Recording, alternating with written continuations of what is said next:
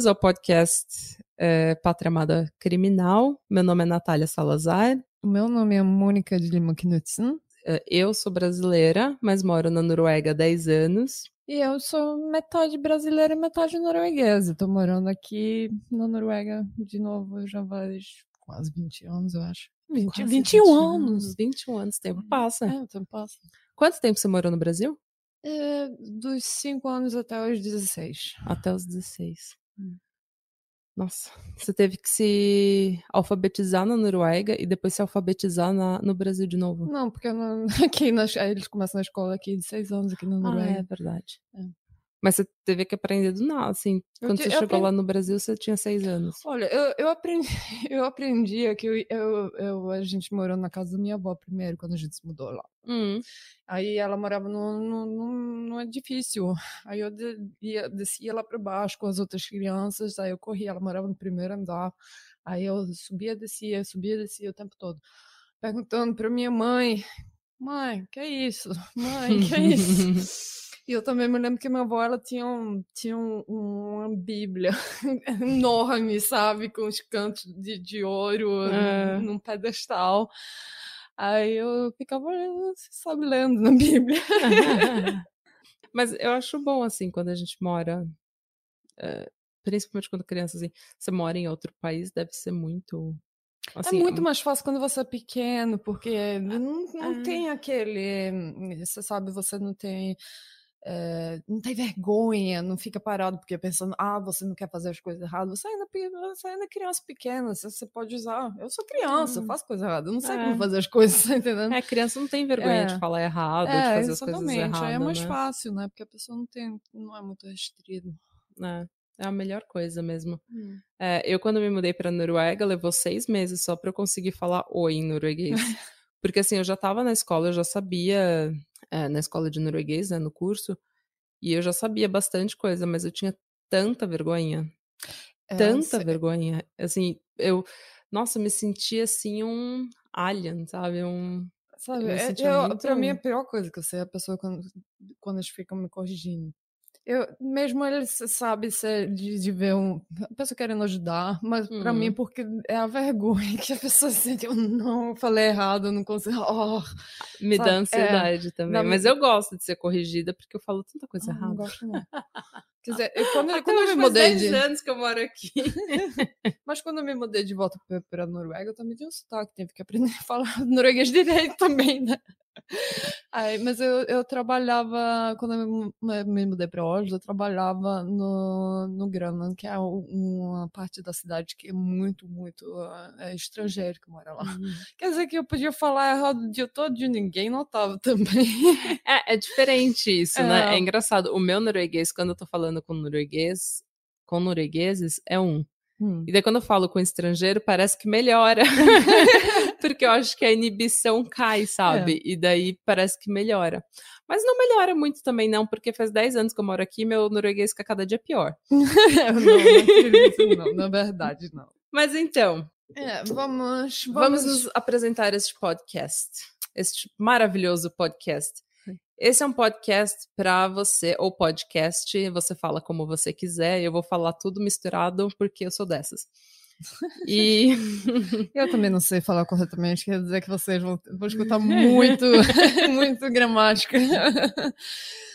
Peludo, né? Mas assim, eu e a Mônica, a gente se conheceu no trabalho e a gente tem uma fascinação em comum, que é true crime, que é crime, perícia, é, julgamento, criminologia, tudo que tem a ver com crime, psicopatia, tudo que é estranho, tudo que é obscuro. E tem muita gente que tem essa fascinação. Hum, Muita gente. E essa fascinação, eu não sei de onde que ela vem. Assim, para mim, vem de eu não entender como uma pessoa pode fazer esse tipo de coisa. E eu, eu fico fascinada, eu fico. Meu Deus, como é que pode, sabe? é, eu, eu também. Eu, eu- a pessoa quer entender o que não, o que não consegue entender, né? Uhum. E eu acho que é um, um- um- é, é, uma coisa boa que a gente age desse jeito, que a gente não entende esse tipo, esse, o, é. o que se passa na, na cabeça de um, de um psicopata, por exemplo. Hum. É, mas eu acho que é um, é, um, é um trato humano de tentar entender o que, o que não conhece, o que, que você tem medo, né? E a gente, nós, nós somos mulheres, por exemplo, é, quer dizer que a gente, é a maior percentagem de vítimas são mulheres, é, hum. quer dizer que a gente... É, o um número desproporcional, tipo, tem mulher que mata homem, mas o número, assim, desproporcional de homem que mata mulher. Exatamente. Principalmente em crimes, assim, passionais, crimes de reação, crimes né? Assim, que de, é. Então, então a gente quer tentar entender pra gente, talvez, evitar, né, ser a é. próxima vítima né? É. E também tem uma a questão da ansiedade, né? É. Porque é. eu todo acidente, tudo assim que é que é trágico mesmo, ou que é que eu não entendo, ou que é obscuro, ou que é supernatural, eu quero tentar entender e eu quero, eu fico muito curiosa, fico muito curiosa. E eu acho que é porque isso me dá tanta ansiedade. Por exemplo, a minha maior ansiedade é que alguém entre na minha casa enquanto eu tô dormindo e me mate. E é por isso que os meus serial killers, entre aspas, favoritos, né, os que me fascinam mais, são o BTK, o Golden State Killer, o Bandido da Luz Vermelha no Brasil. Porque eu, tenho, eu morro de medo, assim, tipo, tenho nem explicação, assim, eu morro de medo. Ah, eu, ultimamente que eu tenho, tenho tido mais medo é o Israel Keys, porque ele fazia as vítimas desaparecer, né? A gente não sabe. Ninguém sabia. Ninguém sabia. E se ele isso... não se entregasse, praticamente, né? Exatamente. Aí a gente, ele, ele se matou e hoje a gente não sabe quantas vítimas que, são, que ele tem responsabilidade ou é. não. Mas quer dizer que isso, isso me dá um medo, imagina. Eu desaparecer um dia, ninguém acha, ninguém, descobrir. Saber. Ninguém saber o que aconteceu comigo. É muito terrível. É. E eu acho Nunca, também que... Olha, eu posso dizer agora. Não é suicídio. Eu não. É, eu não. eu não vou me matar nunca. e se eu me matar mesmo assim só por segurança, desconfie na pessoa, nas pessoas, dos meus inimigos. A minha lista de inimigos. É, então, e essa fascinação, eu acho que também que, por exemplo, eu tô meio abalada com uma, uma, uma situação aí que aconteceu no Brasil essa semana. E eu tô, eu tô de verdade abalada, porque é, um menino de 17 anos entrou num supermercado, eu acho que foi em São Paulo, e ele roubou uma barra de chocolate.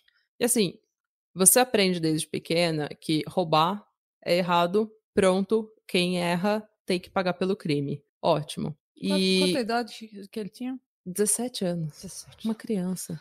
Eu tenho amigo de classe média alta que roubava cone da CT, sabe? Quem tipo, é que, que enchia um... o cu de cerveja e depois ia roubar as coisas da cidade só por diversão, mas enfim. Eu, eu roubava batom. o chocolate? Isso é. Olha, breaking news. Isso a Globo não mostra. Confessões. Ah, a pessoa sai do Brasil confessa tudo. É, eu nunca roubei nada. Nada, nada, nada. Tinha, morria de medo. Assim, de... Não, mas eu também não, não teve uma carreira muito grande. mas então, e daí o menino entrou na loja, roubou no mercado, roubou o chocolate. Como eu disse, a gente sempre aprende: roubar é errado, ponto final. É tipo black and white, sabe? Só que no Brasil é um país tão desigual, é um país tão com tanta merda, assim, que muita, muita criança fica, passa vontade, sabe, de comer um chocolate. Não tem, não tem as coisas dentro de casa.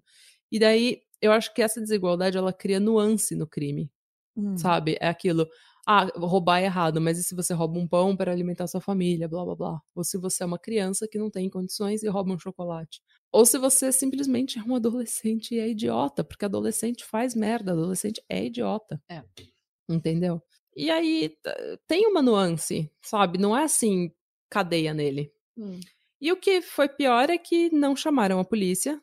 Dois seguranças pegaram o menino, tiraram a roupa dele, amordaçaram ele, chicotearam o menino e filmaram. Não vazou na internet. Eu não sei quem botaram internet. Eu não sei se foi eles ou se vazou de alguma forma. Eu sei que é, o vídeo saiu. Foi eles que botaram na internet. Hum, Mas é que não, tá. Não é muito sabido, não, né? Na minha opinião, Mas na minha opinião, Brasil. assim, não existe desculpa pra uma coisa dessa. Não. Porque assim, tudo bem, o menino roubou, beleza, mas não tem absolutamente desculpa pra você fazer qualquer tipo de violência, assim, desproporcional contra o moleque. Hum. Chama a polícia, chama a mãe do moleque, o moleque por- por- provavelmente ia tomar uns tapas na, na, na bunda da mãe dele, entendeu? E depois ameaçaram o moleque, falou que ele, se ele fosse pra polícia, eles iam bater nele de novo, uma coisa assim. E agora a polícia tá apurando isso e você vê nos comentários do Facebook, ah, tá com pena, leva pra casa. Bandido é assim mesmo. Não aprende em casa, aprende na rua. Tipo, as pessoas justificam tortura. E não só isso. Quantas, quantos serial killers você já leu sobre que assim que eles matam a vítima e daí despem a vítima, né? Tira a roupa dela, coloca ela numa posição de humilhação pra humilhar a vítima. Quantas a gen- a gente vê direto isso Hum. no mundo de serial killers, assim, no mundo de true crime. Hum. E às vezes nem estupra, só humilha mesmo.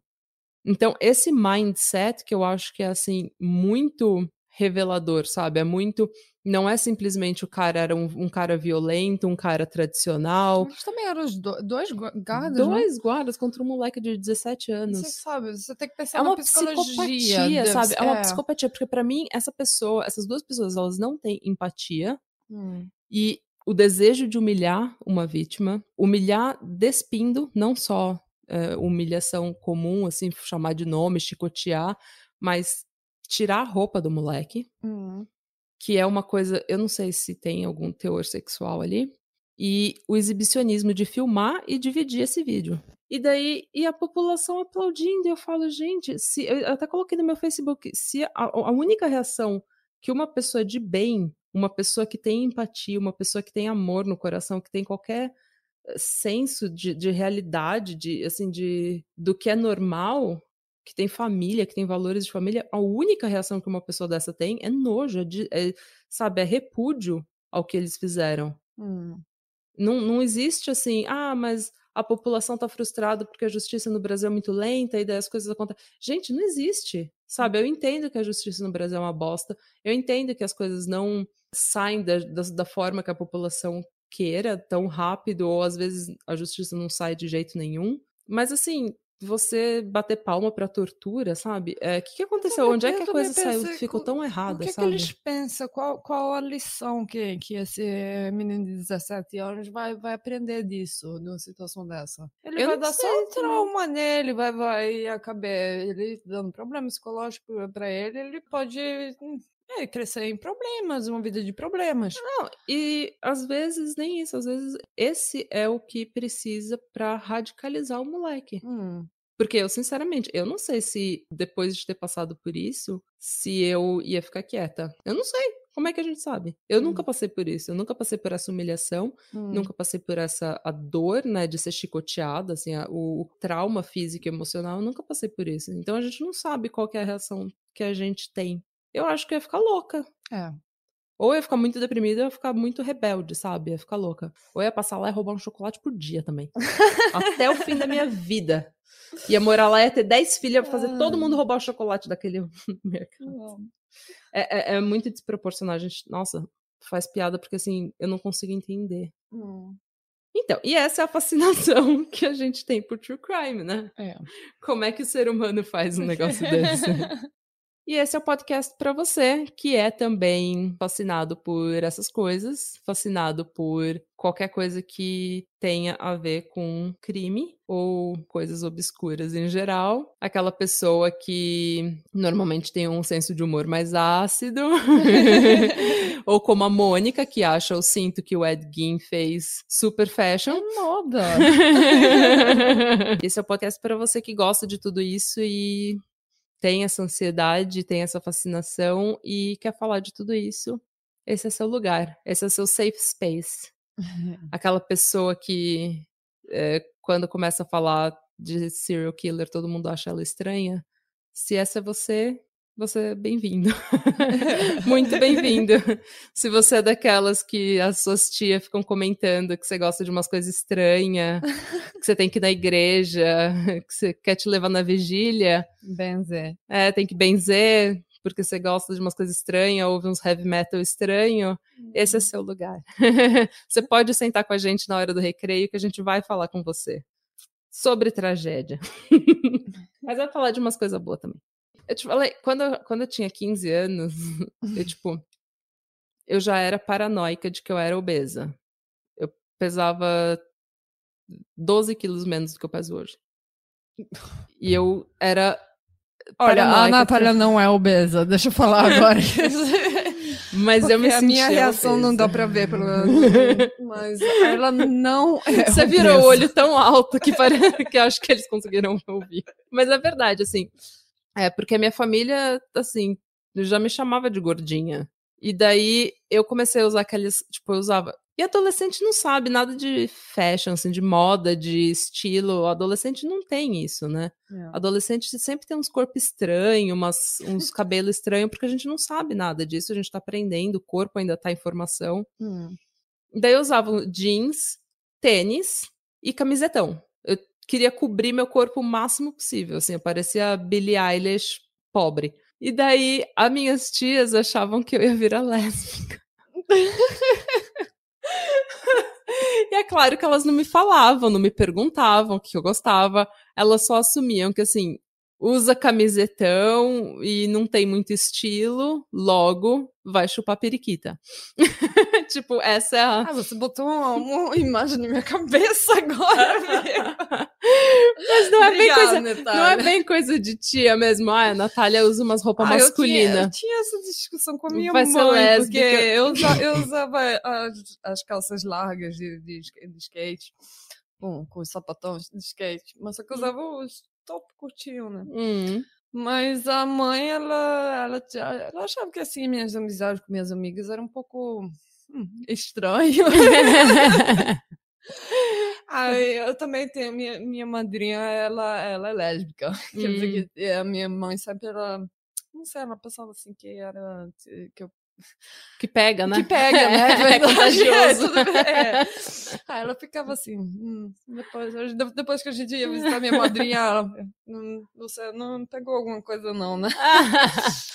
então, Ah, então vamos. Vamos começar. vamos começar. gente- Hoje a gente vai começar um assunto que não é assim tão. É, é terrível, Não é né? um crime, mas não né? é um crime. Não é um crime hediondo, mas pode ser um crime involuntário. Ok, Homicídio involuntário, que chama. ok. Que é sem a intenção de matar. Um acidente, com outras palavras. É um acidente onde uma pessoa é responsável pela morte da outra. Hum, E daí você não teve a intenção de matar, mas você matou uma pessoa e você tem que responder por isso. ok. Porque senão seria muito fácil receber dinheiro da seguro, do seguro. mas é um, é um crime que marcou o Brasil inteiro, Hum. chocou o Brasil inteiro. E eu acho que dói até hoje no Brasil inteiro. Ah, eu lembro sim. que eu tava pesquisando, eu tava aqui com a- o olho cheio de lágrima. E quando aconteceu, eu tinha sete anos de idade. Foi em 94. 94, eu tinha Hum. 12. Você é velha. Cala a boca. Respeito é bom, eu gosto. Respeita a minha história. ah, então, o que, é que a gente vai falar hoje? A gente vai falar sobre o Ayrton Senna, Uai, tô sendo. do Brasil. Hum. O ídolo máximo brasileiro. O melhor cara que já existiu na história do Brasil. Exatamente. Qual é o seu, relacion... Qual é o seu relacionamento com o Ayrton Senna? Meu relacionamento era inexistente porque eu não conhecia ele. e eu tinha sete anos de idade. não, o meu relacionamento com o Ayrton Senna é o seguinte. Fórmula 1 é um esporte eliti- elitista pra um caralho. esporte elitista. Entendeu? Na Itália já não é Hum. todo mundo que tem dinheiro, nos Estados Unidos não é, não é todo mundo que tem dinheiro Não. pra fazer essas coisas. É um povo assim mais, mais selecionado.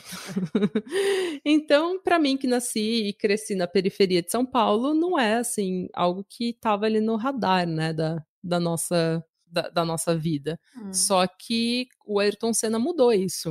hum. É, o Ayrton Senna uniu favela e, e elite, assim, porque todo mundo gostava do Ayrton Senna. Todo mundo. Ele trouxe alegria pra gente, ele trouxe união, ele trouxe fé, ele trouxe tudo. É, domingo de manhã, ninguém. A nossa igreja era sentar na frente do, da TV e Hum. ver a corrida. É, pra mim também. É, o que eu me lembro era churrasco ou lasanha, tudo depende do tempo.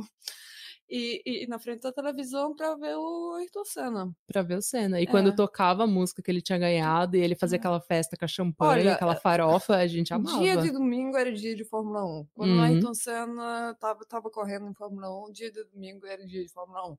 E a gente, eu me lembrava que eu morava no prédio, a gente tinha um churrasco, todo mundo se juntava lá embaixo, alguém levava a televisão lá pro, lá pro pátio e a gente ficava todo mundo assistindo. Alguns iam pra praia, voltavam. Ah, como é que foi a corrida? A primeira coisa que pergunta, É. como é que foi a corrida? Hum. Então, ah, mas e, e- então ele fez um, ele, ele, fez a Fórmula 1 ficar um, um esporte nacional que É. nem no mesmo nível de futebol, bem dizer, porque Hum. E realmente depois o que ele Brasil morreu, assim, a gente tentou ainda, né, seguir, mas perdeu um pouco o do. Barrichello não era o Senna.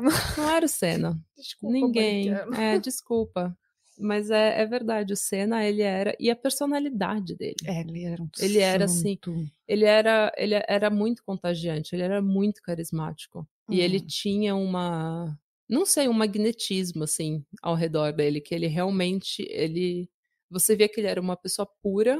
E mesmo quando ele era assim, meio assim, sabe, metido, meio coque, assim, sabe, a gente gostava porque ele era bom no que ele fazia. É. Ele era perfeito e ele era o herói do Brasil e a gente queria, a gente não, não tinha assim o suficiente, sabe? A gente queria Ayrton Senna sempre. Sempre. Tanto que assim tinha eh, tinha desenho do Seninha, tinha caderno dele, tinha tudo dele, né? Tinha revista, tinha pôster, tinha tudo. Ele era o ídolo.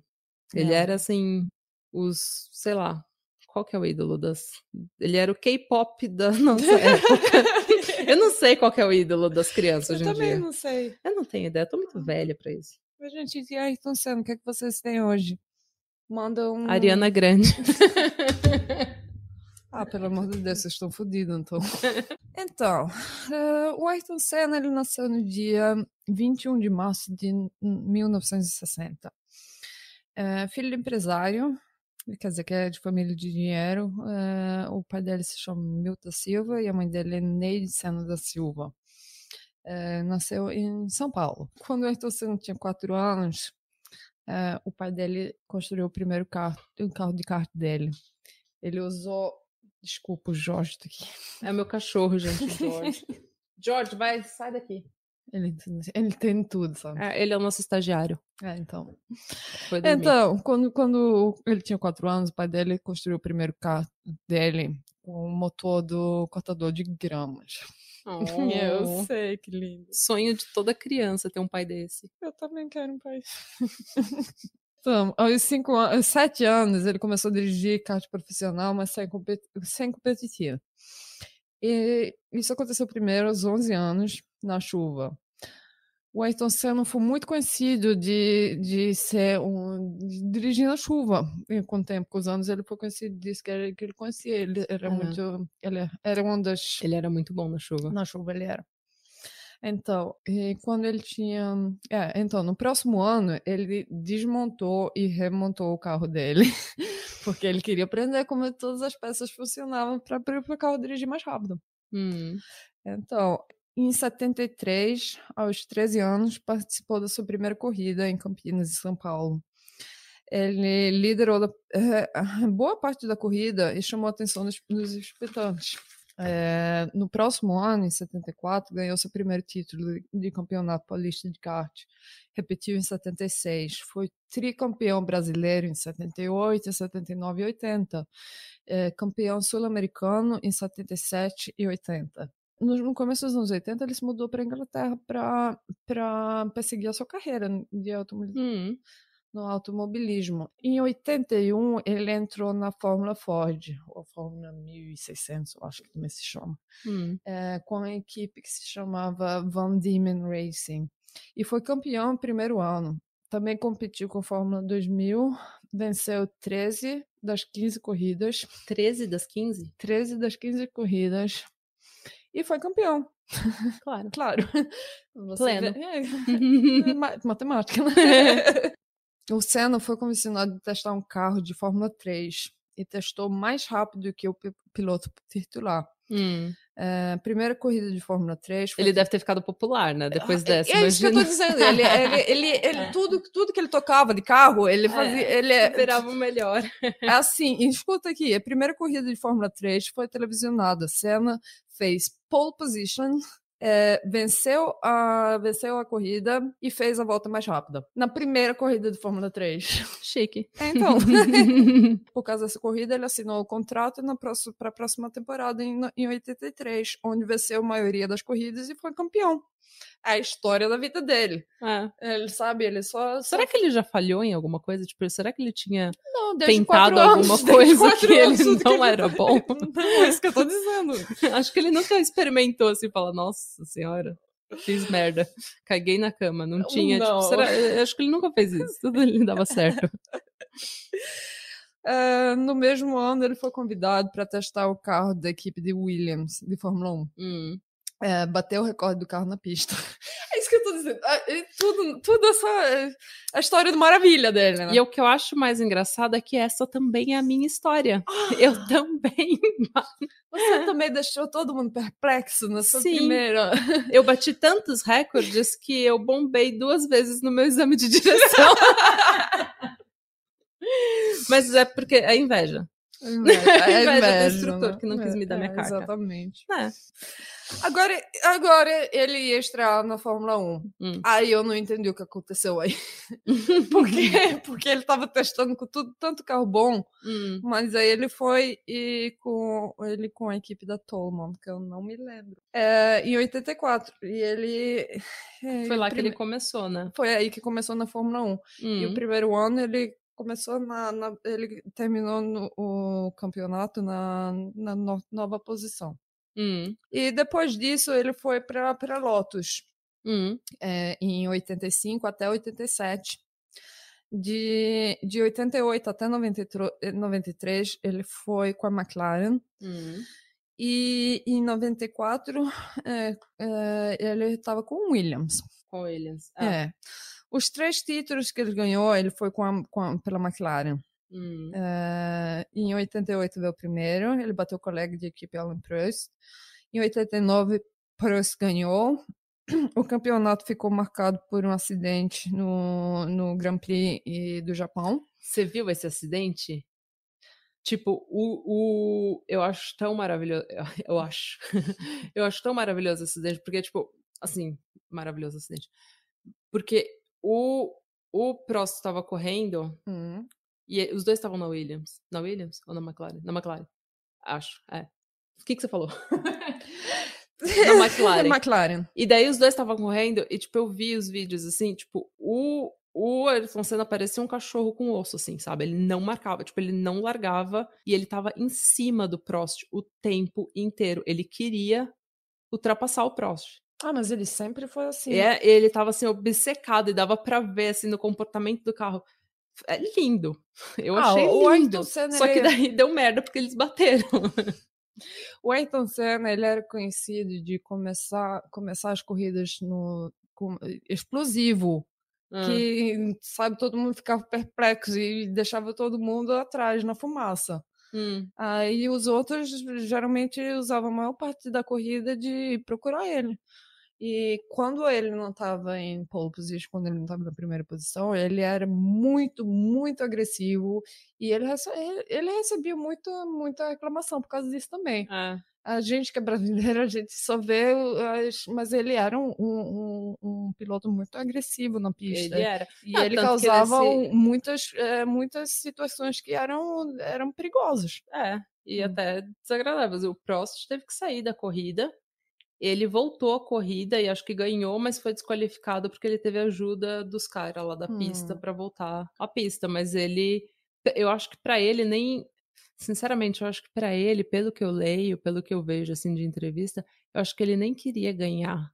Hum. Ele, tipo, ele, eu acho que ele sabia que ele ia ser desqualificado, mas ele falou: eu vou correr e vou ganhar, e você, tipo, sabe, vou mostrar para todo mundo quem eu sou. Hum. Eu acho que para ele esse essa ética de trabalho, esse negócio de eu quero ser o melhor, eu vou fazer e eu vou mostrar para as pessoas. Ele tem, ele tem uma arrogância na, no, no, na carreira dele de, ah. de piloto de, de Fórmula 1, de, de, qualquer coisa. Bem merecido, Ele é muito, verdade. muito arrogante. Muito, é. Ele é muito intitulado que, sabe, é o meu, eu vou ganhar, porque eu quero mais. Hum. Então... E fez a é. vida inteira por merecer, ele né? Ele teve muito sucesso, né? A pessoa não pode... Hum, ninguém pode falar que não.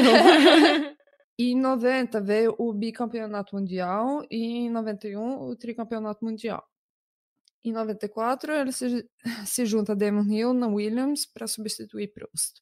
E, e daí é então, em 94 que acontece, né? Imola. Agora que a gente vai chegar na parte pior.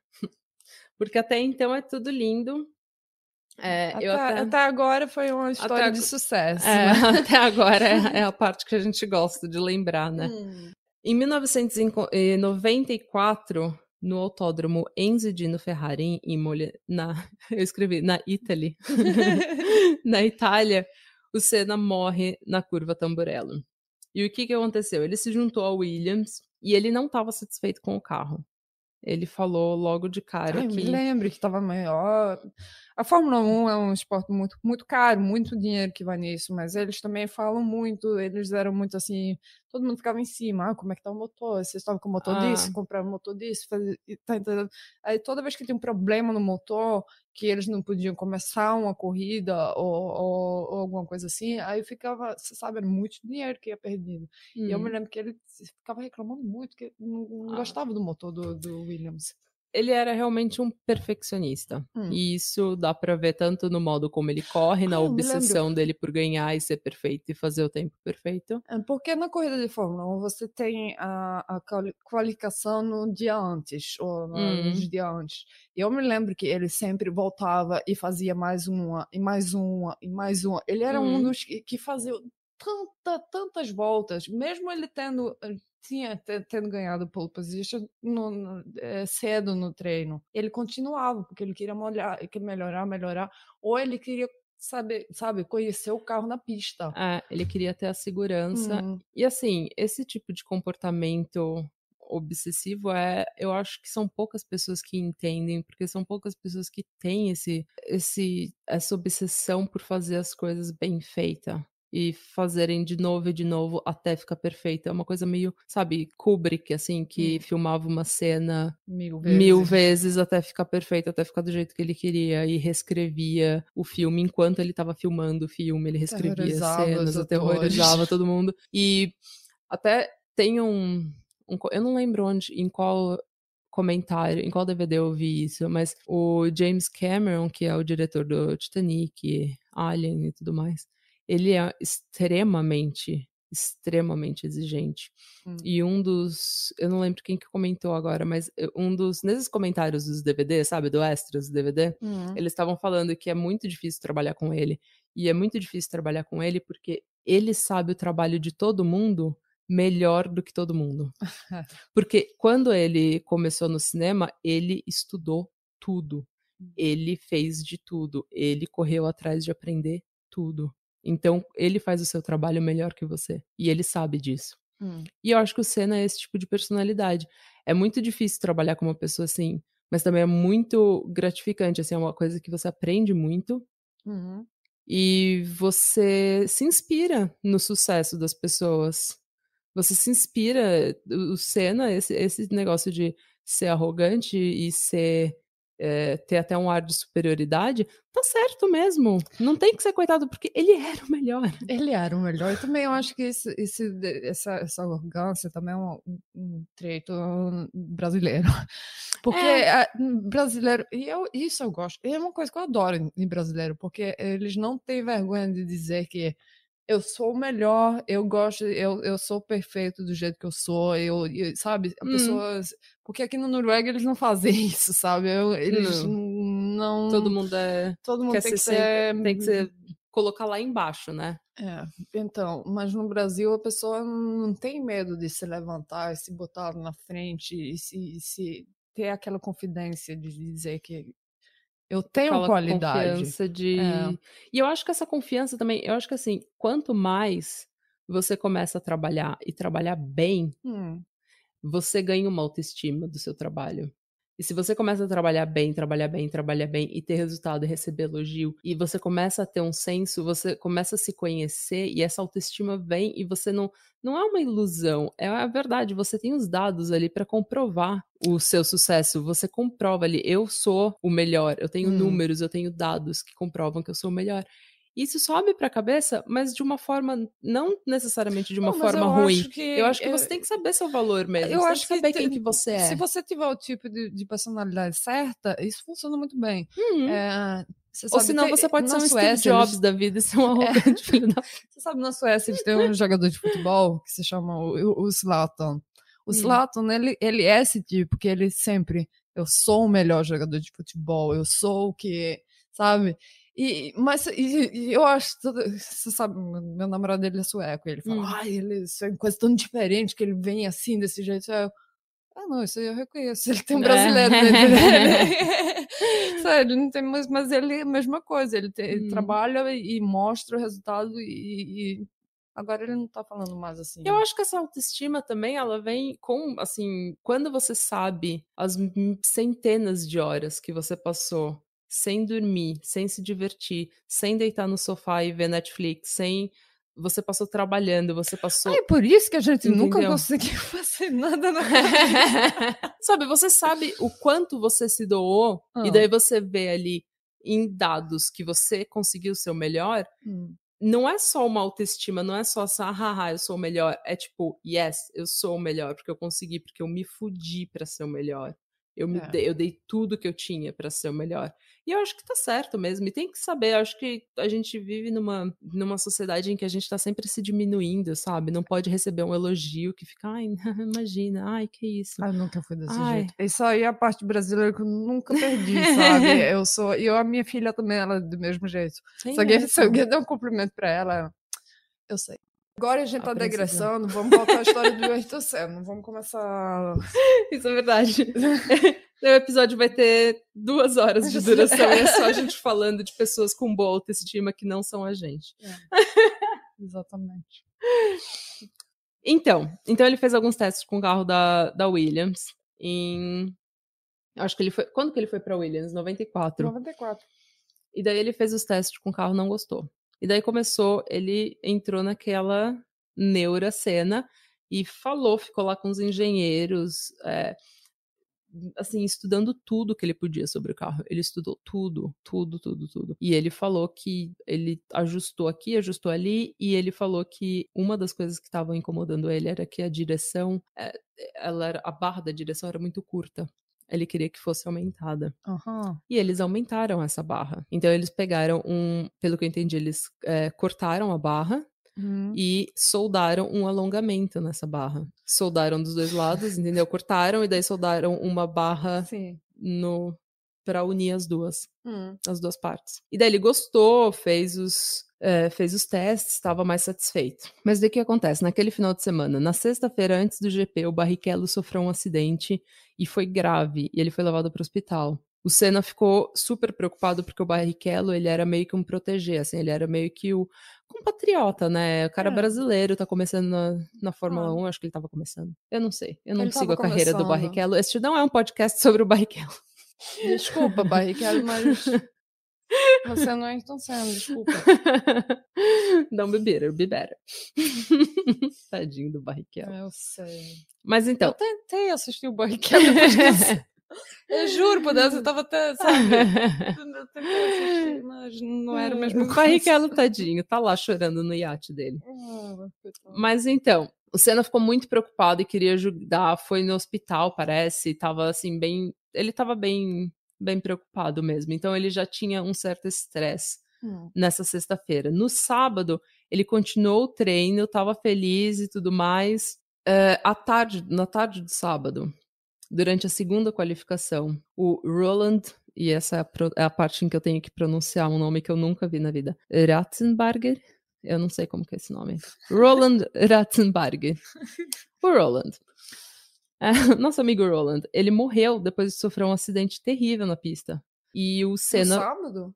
No sábado, durante a segunda qualificação, Ai. no sábado à tarde. E daí o que aconteceu? O Senna ficou, ele ficou assim, meio em choque, né? Claro. Eu, eu não, eles eram conhecidos, não sei se eles tinham uma relação de amizade, mas o, o Senna ficou num, menta, num, estado mental complicado. Então o que, que aconteceu? É, a Williams e a FIA, que é a Federação Internacional de Automobilismo, ela, eles ficaram preocupados, porque de repente a estrelinha, né, que é o Senna, tá abalado. Uhum. E não só tá abalado, mas depois, no domingo de manhã, ele fez o warm-up, né, o aquecimento para a corrida, e ele foi falar com o Prost sobre fazer um lobby para ter melhor segurança no esporte. Uhum. Porque ele falou que esses acidentes eles poderiam ter sido evitados. Então eles estavam planejando formar o uh, GPDA, que é o Grand Prix Drivers Association, que é para que eles pudessem pressionar mais, fazer um lobby mesmo para ter mais segurança no esporte, fazer uhum. segurança das pistas, dos carros e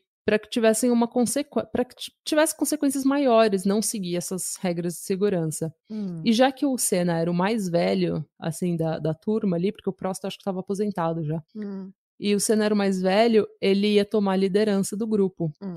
E daí vem o domingo. O domingo de manhã. Bom, a gente já tava no domingo, né? Eu falei que era o aquecimento. Ele tinha feito o aquecimento Sim. antes de, de falar com o Prost. Mas então, daí no domingo começa a corrida. E daí o Pedro L uh, Lamy, eu não sei como se pronuncia esse nome, e o JJ Leto, que eu vou chamar de Jared Leto. Eu não sei quem é o JJ Leto. eu tinha sete anos de idade. Me dá uma pausa, faz favor. uh, eles se envolveram num acidente. E daí destroços do, do, do, acidente, inclusive voaram na plateia, tipo, nos, nos bystanders lá, e ele e machucou gente, acho que nove pessoas ficaram feridas, foi um, um caô aí. Olha, eu tenho que falar uma coisa. Na, na pista de, de Grand Prix da Itália, o Imola, uhum. ele era muito conhecido por causa de uma curva. Uma curva que era, tem sido fatal. Ah. É, eles dizem que é, ela, essa curva é conhecida como a, a curva mais perigosa da Fórmula 1. Uhum. É, e, e, exatamente essa curva que foi. Ah, o Tamburello. Hum. Que foi o. E essa, essa não só, assim, ela era fatal porque se você saísse da curva, tinha um pouco de grama e já uma parede de concreto. Exatamente. Não tinha areia, não tinha pneu, não tinha nada que amortecia a sua não. e parasse o seu carro antes de você chegar no concreto. O que eu não sei quem é que fez o design dessa porra dessa pista, né? Porque até, me... tipo, se eu você der se para uma criança de 12 certo. anos, ela vai falar: olha, eu acho que não, a curva não é o melhor lugar para você ter uma parede de concreto. Mas Ah, enfim. eu também, eu não sei se eu tô me lembrando certo, mas eu, eu acho que me lembro que ele tinha que a pista era passava por um túnel debaixo da, da cidade. e Quando saía desse túnel é que você ia ia pelo entrando pelo é, pe- pela essa curva. Do- essa curva? É. Eu não sei. Eu não me lembro, eu não, eu, eu não sei, eu não me lembro. Foi muito tempo atrás. E a gente também não leu, tá bom? Então, o Jared Leto e o Pedro Leme se envolveram no acidente, destroços para todo lado. Daí vem o safety car, que é aquele car aquele, car aquele carro que fica É. fazendo aquela ronda É, é, devagar, vai, vai todo mundo vai atrás devagarzinho, que era para eles poderem bandeira branca. Que era para eles poderem limpar a pista. Hum. E daí tem uma teoria aí que esse carro que usaram, ele era um carro muito devagar e as, as rodas, as, o percurso que o safety car fez foi tão devagar que a- as rodas dos carros de Fórmula 1 Começaram a ficar começaram a ficar fria e perderam pressão. Ah. Só que daí tem, tem uma outra questão aí também, que tem gente que fala que essas rodas de Fórmula, de esses pneus de Fórmula, de carro de Fórmula 1, eles se aquecem muito rápido. Dois quilômetros que você rode com eles, eles já estão aquecidos. Uhum. E eles já tinham percorrido esse trajeto, porque quando o safety car saiu, que a pista já estava limpa, eles fizeram a volta 6 inteira Uhum. e daí começou a sétima volta, que foi onde aconteceu o acidente. Então, assim, a- os pneus já estavam já estavam aquecidos, Hum. teoricamente. Física, não sei. O que que acontece? É, na sétima volta, na curva Tamburello, o carro do Senna sai em uma linha reta e bate numa parede de concreto. Ele conseguiu reduzir a velocidade de 309 km para mais ou menos 211 km por hora, só que era uma velocidade gigantesca. Uma curva muito ruim, e no acidente o pneu do carro voa no capacete dele, o que empurra a cabeça dele com tudo para o descanso, causando uma fratura muito severa. Enquanto isso, uma peça da suspensão da roda perfura o capacete e mais destroços perfuram o visor do capacete acima do olho direito. Qualquer uma dessas três fraturas, segundo especialistas, seria o suficiente para matá-lo. É. Só por ela só. E daí, quando você tem as três combinadas. É... E daí eu lembro, eu vi assim no vídeo, quando acontece, você vê assim, a, o, o, Galvão Bueno tá narrando, ele fala, ó, oh, saiu aí o, o Senna e não sei o quê, e a, tá, todo, tá tudo assim, a gente não. Não dá para tá tudo ao vivo e não dá para saber qual é a gravidade. E você vê o pescoço do Senna mexer. E daí a gente, assim, todo mundo. Uh, é, ufa! Respiramos tranquilamente. Eu, eu, sei que tudo aconteceu muito rápido, mas eles repetiram essa cena. Repetir, repetir, repetir, repetir, até a ambulância chegar para pegar o Ayrton Exatamente. O que demorou um pouco, porque assim, quando o pessoal da pista chegou, eles não quiseram tirar o Senna do carro na eles hora, não porque sabiam não sabiam qual que é. é. Exatamente. Porque tava feio o tava negócio, muito tava feio. muito feio. Inclusive... Eu me lembro que a câmera não queria nem filmar. Não, e, e quando tiraram, quando chegou a equipe de resgate, eles tiraram o capacete, um fotógrafo, eu não lembro o nome dele, tirou Tiro, quando tirou o capacete, o fotógrafo tirou e fotografou toda a Ai. cena. E tava tão horrível que a família pediu para ele nunca publicar essas fotos. Ai, imagino mesmo. E nunca foi publicado. O Sid Watkins, que é o neurocirurgião-chefe do time médico da Fórmula 1, disse que ele parecia sereno. Ele disse: Eu levantei as pálpebras, as pálpebras dele e nas pupilas pude ver que tinha sofrido um dano cerebral terrível. Quando a gente deitou o corpo dele no chão, ele deu um suspiro. E apesar de não ser uma pessoa religiosa, eu acredito que foi ali que sua alma deixou o corpo. Oh.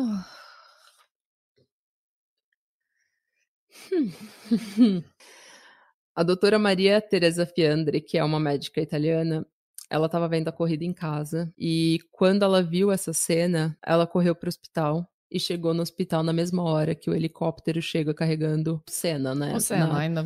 A, às três da tarde. E às seis e quarenta da tarde ela anuncia que o Senna tinha morrido. E daí existe uma controvérsia grande em relação às caixas pretas do carro. Uma pessoa não identificada, provavelmente da Williams, pediu que essas caixas fossem retiradas. E essas caixas elas foram é, entregues à perícia da à perícia italiana um mês depois do acidente. E apesar de ter tido relatos de que elas estavam intactas, a perícia não conseguiu tirar uma informação dessas caixas. Ou seja, elas tinham sido limpadas, eu acho. Uhum. Desconfia-se. Eu não tenho conhecimento técnico para falar sobre isso, então eu deixo a. Especulação, né? Eu deixo. É, especulação, né? Porque a gente não sabe, assim, é hearsay. O uhum. cara falou, uma pessoa falou que estava intacta, a perícia, quando recebeu, recebeu toda pagada, pelo jeito, assim, não, não, não conseguiu retirar nenhuma, nenhum, nenhuma informação importante. Hum. Então a gente deixa para o ouvinte especular o que ele acha que aconteceu. É, e daí tem uma outra controvérsia também, que é o seguinte: na autópsia do Senna, diz que ele teve morte cerebral imediata. E pelas três fraturas que a gente e o, até o Sid Watkins falando, né, que ele viu que nas, nas pupilas dele que ele tinha sofrido um dano cerebral muito grande, a, a morte cerebral foi imediata. Hum. segundo a autópsia. E a hora que a autópsia declara a hora da morte, ela é declarada como 2 e 17 da tarde. Mas não foi, não foi 3 e 40? Então, foi 6 e 40 porque, assim, os funcionários do hospital falaram que ele chegou respirando no hospital. Só que uh, os especialistas falam que a morte cerebral foi imediata por causa do, do trauma. Sim, então, ele mesmo, mesmo respirando, ele já estava morto entre aspas. Sim, porque, Essa é a controvérsia. Né? O, o, técnico é o que não é quando, quando é morte cerebral, mas quando o coração para. O, o coração para como organo. Aí é que é a morte. Então, dizer, mas pelo que, que mesmo que a pessoa esteja, esteja morte cerebral, eles podem pode botar o respirador para hum. ir, ir, até. Porque eles não, não dá pra, também para saber no local. E foi o que fizeram, né? Então, Colocaram ele no respirador, ele teve uma parada cardíaca. Hum. Só que tem essa controvérsia, por quê? Porque se a autópsia diz 2 e 17, porque pelo que eu entendi, a lei italiana também, ela, se a morte é cerebral, você pode colocar a hora da morte como a morte cerebral. Uh, pelo que eu entendi. Eu não sei. Mas enfim. Você sabe? Manda pra gente.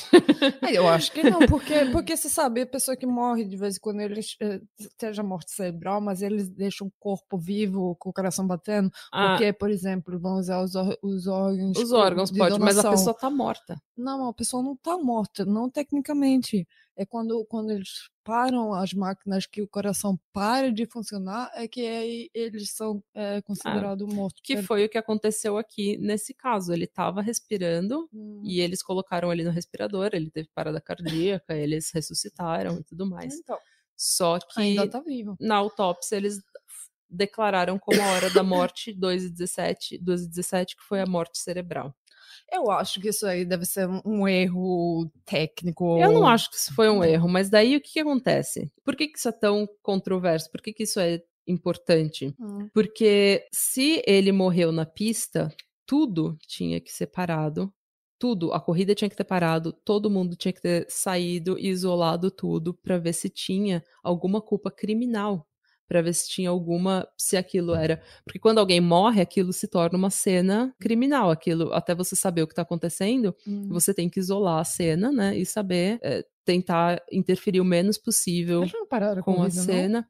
Eles pararam a corrida, é, teve inclusive quase um outro acidente de um cara que não ouviu que tinha parado a corrida e saiu do. Ai, eu me lembro é, disso! Sai, ele saiu. Ele saiu que ele tinha parado no pit stop. Aí Isso, ele saiu porque ele não tinha, não tinha visto que ele tinha. Não tinha, ele não recebeu informação no assim, hum. na, no ouvido dele. E ele saiu correndo, ele quase bateu no, no helicóptero que estava na pista. Foi mó, mó fuá isso daí. Todo mundo tava. Eu me lembro que todo mundo tava em casa olhando na televisão. O que, é que ele que tá que ele tá fazendo? Mas daí, então, aí é que tá. A controvérsia é essa porque eles tinham que ter parado tudo e isolado tudo hum. para ver se tem, tinha uma culpabilidade criminal. Culpabilidade? Deve ser, hum. não sei. Não sei o nome da palavra. É, e daí os é, então, e daí, só que daí também tem uma questão. O Ratzenberger, lá, o Roland Ratzenberger, Ratzenberger, ele tinha morrido instantaneamente. E de acordo com a lei italiana, então, a corrida já tinha que ter sido cancelada. É verdade. A corrida já tinha, o final de semana inteiro já tinha que ter sido cancelado. Só que a SAGS, que é a organização que administra o circuito de Imola, iria sozinha perder 6,5 milhões de dólares. O que no dinheiro de hoje é o quê? Sei lá, 40 milhões. Eu fiz as contas, é 40 milhões. Tá bom. Não acredito. 40 milhões.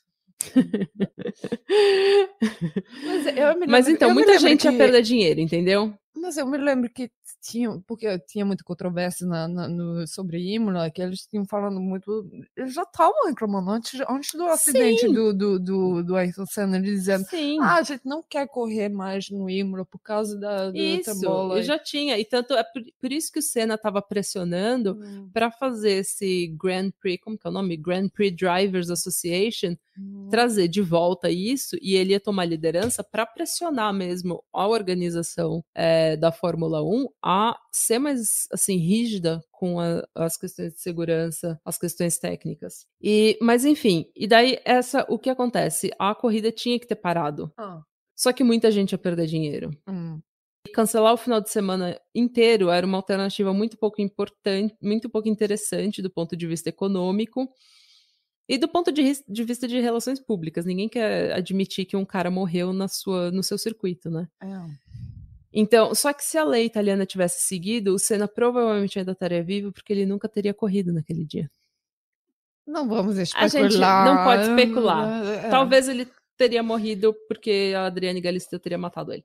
A gente não sabe, a gente não sabe, a gente não sabe. Tadinha da Adriana sabe, Galisteu. É verdade. É, então, o... Ah, imagina se ele não tivesse corrido nesse dia, aí tivesse vivo, ah. aí ele tivesse corrido com o Schumacher e o Schumacher ele tivesse matado o Schumacher. Ai, que horror! eu não sei por que eu penso nisso. Mas ia ser muito interessante porque o Schumacher ele tava na frente tava. e ele assim, você pode ver tem a câmera que a câmera do, do carro do Schumacher, você pode Hum. ver atrás do Senna saindo. Eu me lembro, porque. Saindo em, também- cur- assim, em reto. E também o, o Schumacher odiava o Senna, porque ele, é- ele achava o Senna muito perigoso. É porque a gente é bom, né, bem?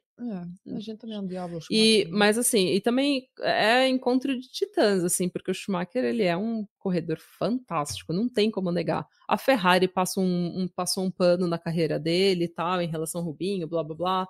Mas, gente, ele é um, ele é um cara muito bom. Ele é. Ele é muito bom. E ele é pragmático, ele é igual o Senna. Eu acho que é Hum. por isso que ele não gostava muito do Senna, que tinha É, uma eu também. rivalidade. É, porque eles eram. eles- Eu acho que a- aquela rivalidade vinha é, de respeito, na É. verdade, sabe? Tipo, o cara é bom também e eu É. sou bom. E... É, eu sou mala, ele é mala e a gente vai ser mala junto. Então, é, eu acho que ia ser muito interessante se o, se o Senna tivesse visto, se, se ele tivesse vivo. É, porque eles tinham começado, sabe, é, eu me lembro que todo mundo, ah, todo mundo era puta da vida com o Schumacher, porque ele era novo e, e, e tava ganhando, e era... Hum. mas eu também me lembro que todo mundo tava excitado, porque era, vai começar uma era nova. Vai de começar, rival- agora o bicho vai pegar, né? Schumacher, né? É. Se ele já apavo- se o Senna já apavorava o próximo, imagina o Schumacher. Ah, nossa, isso é muito legal. Enfim, a gente pode especular a caixa preta, a gente pode especular as rodas, a gente pode especular sobre as é, sobre a pista, a gente pode especular se ele teria corrido ou não, mas o que é certo é que o acidente aconteceu e mesmo que ele tivesse sobrevivido, as fraturas seriam o suficiente para deixar ele como, assim, em estado vegetativo o resto da Hum. vida. Ele não quer se recuperar. Não. Não. tem possibilidade de recuperação naquela, naquele estado. Bom, daí começou um julgamento, porque é, você, como eu falei, esse não é um crime, assim, não é um crime culposo, né? Não é um homicídio culposo, mas ele é um homicídio involuntário. Alguém é responsável pelo que aconteceu com o Senna pode ter sido o próprio Senna. Há teorias de que ele cometeu um erro, mas a teoria que é mais, assim, aceita, inclusive pela justiça italiana, é que o que causou a, a morte do Senna foi a solda da barra de direção. Foi? Foi. Porque, assim, pelo menos no julgamento, em 1995, um relatório de 500 páginas foi feito por um time de investigadores e levado à promotoria italiana. É, no relatório, a causa do acidente teria sido a quebra da coluna da direção, que é a coluna que sustenta o volante, como a gente falou. E há vídeos, inclusive, eu vi no YouTube, porque tem, ah, eles têm a, a câmera aqui do, do carro, né, que fica aqui do lado, e tem um ponto amarelo na direção em que você pode ver o trajeto da direção. Hum. E esse ponto amarelo em que você pode ver o trajeto da direção, na do Senna, ela vai verticalmente. Ela não Ai, vai só na órbita assim da direção. ela- Ela tem, então tava tava fazendo tava fazendo, tava vibrando pelo menos, É. entendeu? Tinha alguma coisa errada ali. Hum. E dá pra ver direitinho o ponto amarelo assim, ele vai numa órbita, né, de assim numa Uhum. num círculo e daí do nada ele começa a ir verticalmente assim. Então, tem tava tava fudido. E como é o termo técnico, tava fudido. Tava fodido. Hum. Mas imagina mesmo, batendo em do- 211 no, no muro de, de cimento. Então, mas é que tá, a, a barra da o que que, que veio primeiro? O, Mas a barra também- da direção causou o acidente ou acide, é, e, e quebrou Mas é- antes do ele acidente, também- causando o acidente, ou quebrou no acidente? Isso que é difícil determinar, Ah, ok. Porque, se, porque se, ah, se ele quebrou no acidente, eu penso assim, ele também ganhou um pneu, aqueles pneus eram enormes Hum, do- na do- cabe- é. na cabeça, quer dizer que... É, então, mas aí é que tá. O problema é que eles acham que a barra ela não quebrou no acidente, ela quebrou antes, causando o acidente. Hum. E a, a Williams tentou dizer que o carro que ele tentou, assim, é, que ele estava dirigindo o carro quando o acidente caiu, o- Uhum. o, acidente já aconteceu, só que pela câmera do carro da frente, que é, acho que é do Schumacher, dá para ver que o carro sai em linha reta. Tipo, sabe, ele não, não tava. Ele conseguiu só Não tava parar, mas com- ele não tava fazendo curva nenhuma. O carro sai em linha reta. Hum. Mas, de novo, a gente não é técnica, então a gente só pode especular e dizer o que aconteceu na justiça italiana. Em 1997, um juiz decidiu que a promotoria não tinha feito assim o caso, não tinha convencido de que o não conseguiu provar que foi um homicídio involuntário, que tinha que a barra de segurança, Claro, que a é. barra de- de- da- do volante Me tinha desculpa, causado. mas na Itália, na Itália, pô, corrupto que nem no Brasil, É. claro, não tô, Mas- não tô surpresa de... Também não. Mas, ó, em 2007, porque o, eles recorreram, né? E nas, eu acho que na Itália, pelo que eu entendo também, são três níveis de justiça. E daí eles, em 2007, um juiz da, do Tribunal Superior de Justiça italiano, ele, ele decidiu que a causa realmente foi um, a barra de direção a barra de direção tinha um design ruim e as modificações que foram feitas foram mal executadas, o que causou o acidente. E daí, após a investigação é, conduzida pela, pela promotoria, seis pessoas foram acusadas pela morte do Senna e até o então diretor técnico da Williams, Patrick Head, que é o meu nome favorito, Patrick Head, tipo Patrick cabeça. Mas enfim, ele foi considerado culpado, né, pela pela, assim, responsabilidade pelo crime. Ele foi culpado pela quebra da barra de direção do carro, o que gerou o acidente. Contudo, o crime tinha prescrito, porque o julgamento teve tanto recurso que levou 13 anos para ser concluído. Só para dizer o que, que eh, no que o juiz se baseou em 2007, ele se baseou num relatório de 600 páginas feita por um professor de engenharia da Universidade de Bolonha, é, chamado Cientista. Enrico Lorenzini. Hum? Cientista. É, fiz science, bitch. Ele disse que a solda da barra tinha sido feita de forma indevida e que a barra não aguentou a pressão durante a corrida. Ele disse que a solda tinha, feito eh, tinha feito, sido feita de maneira tão corrida e tão ruim que ele nunca tinha visto nada daquela forma. Mas eu posso e que ela provavelmente que... já estava ruim depois do warm-up. É porque eu imagino, sabe a personagem do Senna, que ele fica lá em cima no, no, nos mecânicos. Ah, com certeza. Com certeza. Ah, eles dizem, não, mas eu acho que não é bom a gente fazer isso.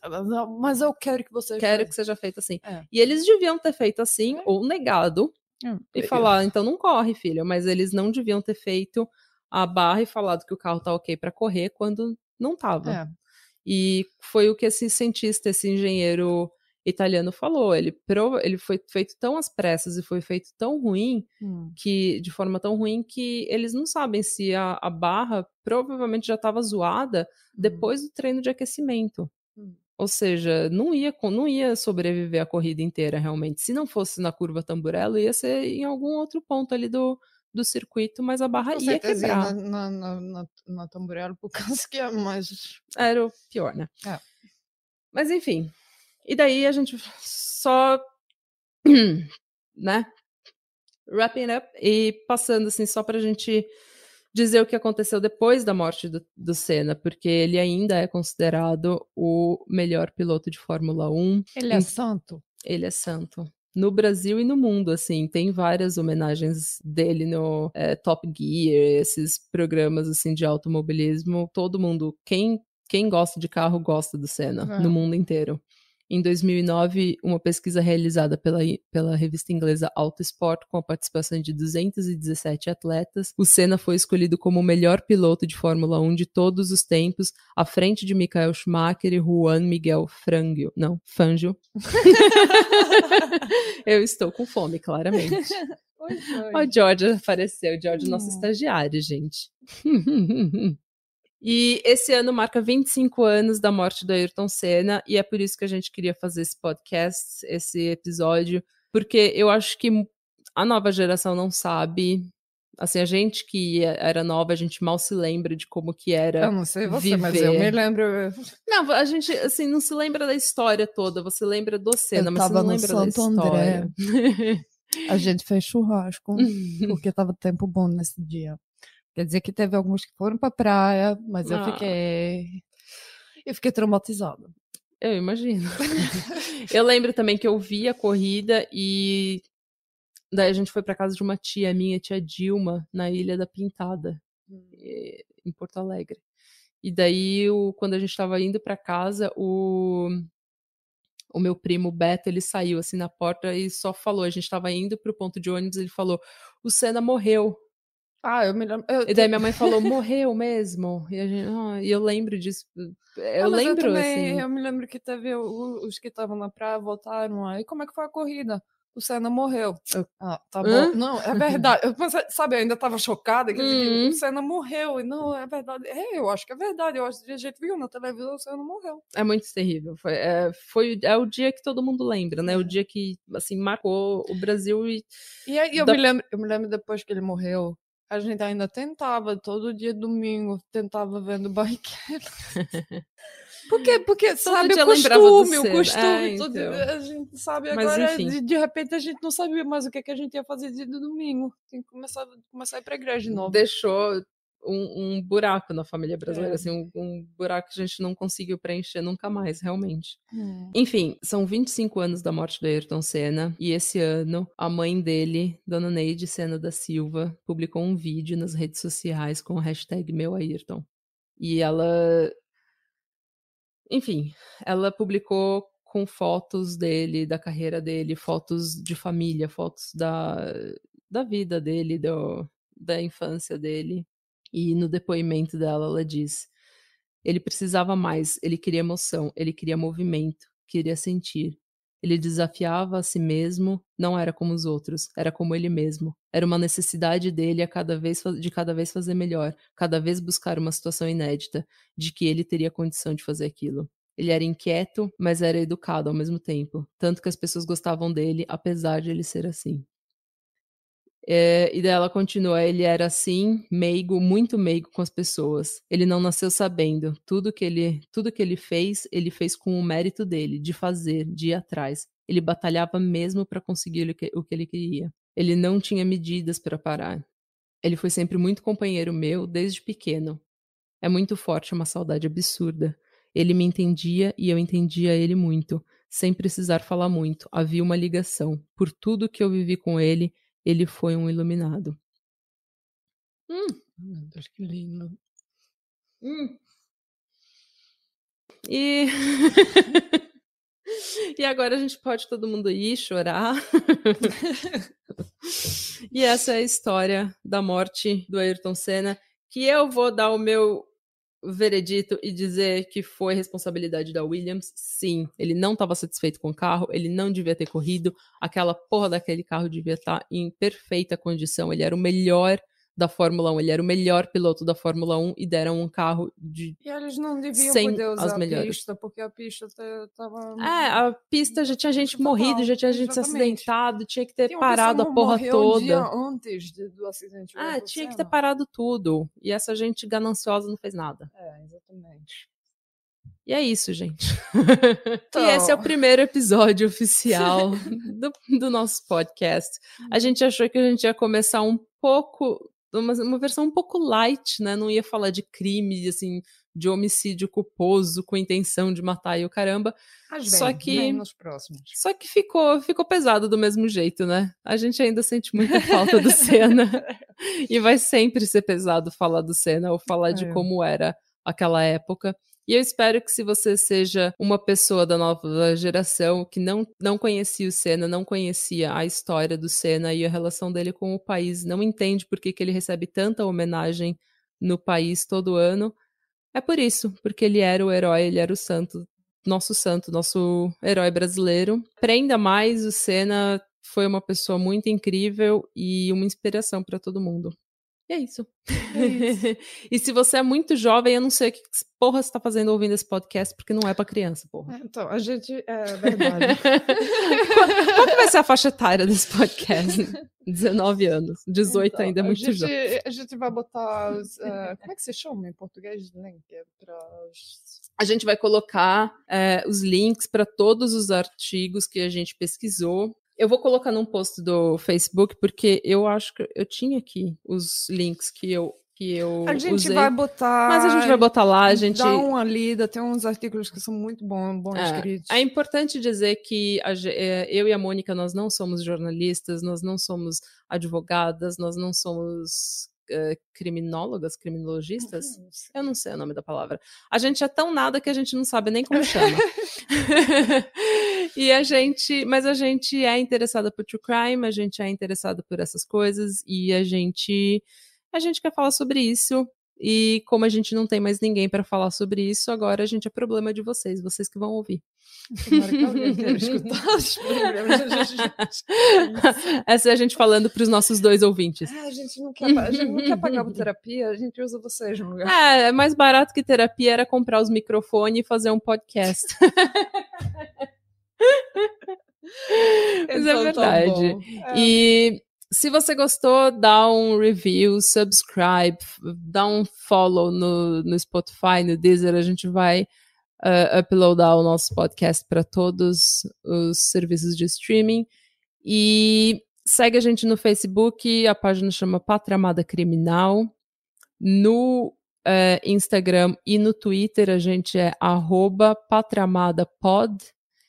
E chique. e vai lá acompanhar a gente. E é isso. E se quiserem achar você, onde é que vocês que eles vão achar você na Ninguém nunca vai me achar. Segredo. Você pode me achar, eu sou a Natália Salazar, eu tô no Twitter e no Instagram como arroba neta do Salazar. E eu, vocês podem me achar, eu sou Mônica de Lima Knuds, mas nas uh, médias sociais uh, vocês vão me achar como Mono Dilema no Mono Instagram. Dilema, porque ela, ela é chique. É fácil, não, pelo menos. e é isso. A gente se fala até o próximo episódio, né? Até a próxima. Tchau. Tchau. Tchau.